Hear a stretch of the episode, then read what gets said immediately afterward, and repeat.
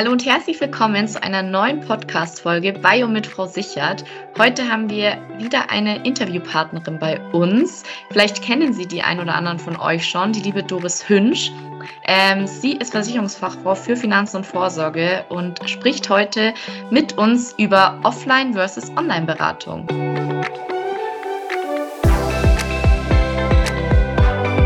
Liebe Doris, schön, dass du bereits ein zweites Mal heute bei uns bist. Für all diejenigen, die jetzt aber unsere vorherige Folge mit dir noch nicht gehört haben, stell dich doch gern mal unseren Hörerinnen vor, wer du bist und was du genau machst.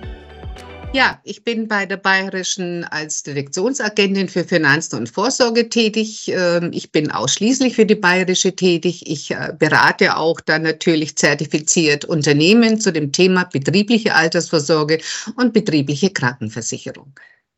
Und ich, heute soll es ja ein ja. bisschen um das Thema Offline versus Online-Beratung gehen. Ähm, wie hat sich denn das Beratungsgespräch seit der Corona-Pandemie verändert? Ja, der wesentliche Punkt war tatsächlich die äh, Corona-Pandemie. Ähm, hier wurde nochmal die Digitalisierung eigentlich ganz anders umgesetzt, da wir ja vor Ort, also wir leben davon oder unser Beruf ist eigentlich gezeichnet dadurch, dass wir persönlich zu unseren Kundinnen und äh, Kunden eigentlich hingehen und mhm. entsprechend beraten. Ähm, durch Corona konnten wir das natürlich nicht mehr und somit war dann die Online-Beratung Priorität. Ja, und kannst du uns vielleicht mal so, ja, Zahlen nennen oder einen prozentualen Anteil, ob jetzt mehr junge Frauen, sage ich mal, oder eher ältere Frauen, ähm, ja, die Online-Beratung nutzen oder hat das abgenommen, ähm, allgemein so diese Beratungstermine, weil es halt jetzt quasi nur noch durch Corona online stattgefunden hat? Ja, also zu der ersten Frage, ähm, online äh, kann man eigentlich sagen, dass Frauen jüngerer Generation überwiegend gerne die Online-Beratung mhm. wählen. Äh, ganz klar, äh, durch Homeoffice äh, hat sich das natürlich auch noch dementsprechend gefestigt, dass man eben online per Bildschirm entsprechend kommuniziert.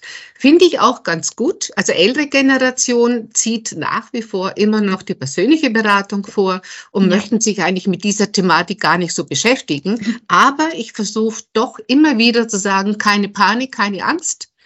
Ähm, ich äh, binde dann auch eine ältere Generation, eine weibliche Generation mit ein und sage, lass uns das einfach mal ausprobieren. Genauso auch das In-Sein, was natürlich auch online stattfinden kann. Und äh, doch stelle ich dann fest, dass das Spaß macht.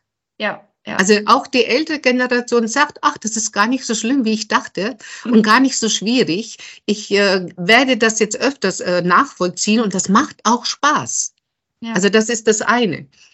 Ähm, der Unterschied zu einer Online-Beratung, so muss man das eigentlich auch sehen, ist, dass es eher auf einer sachlichen Ebene stattfindet. Mhm. Mhm. Also vorab äh, hier ähm, lade ich im Prinzip meine Kundinnen ein zu diesem Gespräch, aber da gebe ich dann auch schon die Thematik äh, kund und wie man sich entsprechend vorbereiten kann. Das Ganze ist ja auch zeitlich limitiert. Und äh, da geht es eigentlich überwiegend um Zahlen, Daten, Fakten.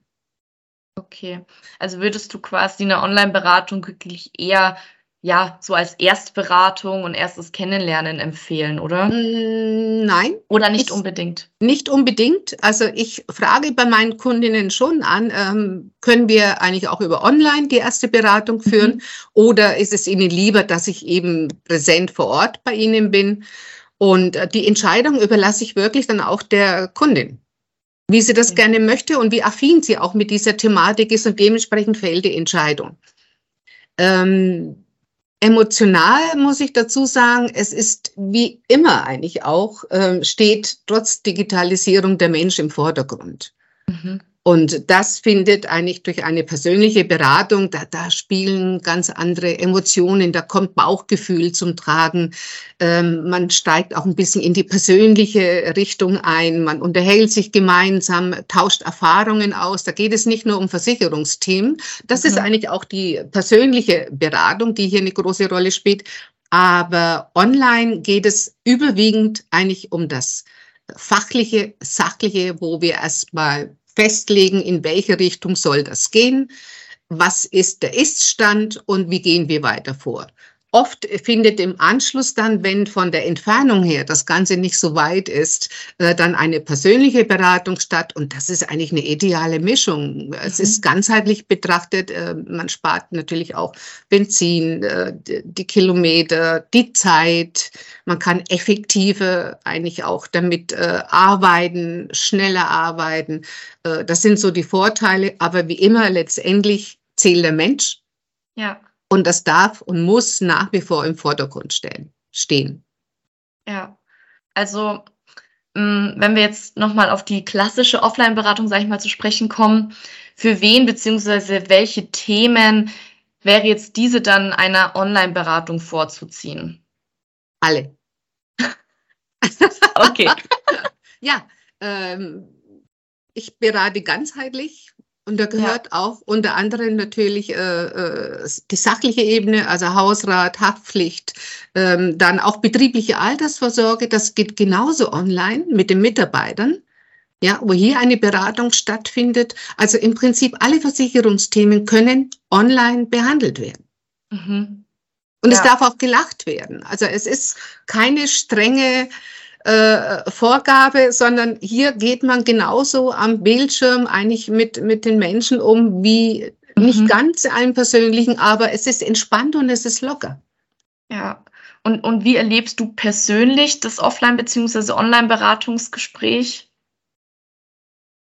Ich mag beides, Luisa. Mhm. Also wenn ich das so betrachte, je nach Situation. Also ich handle dann je nach Situation, was ist gerade angebracht, was ist sinnvoll.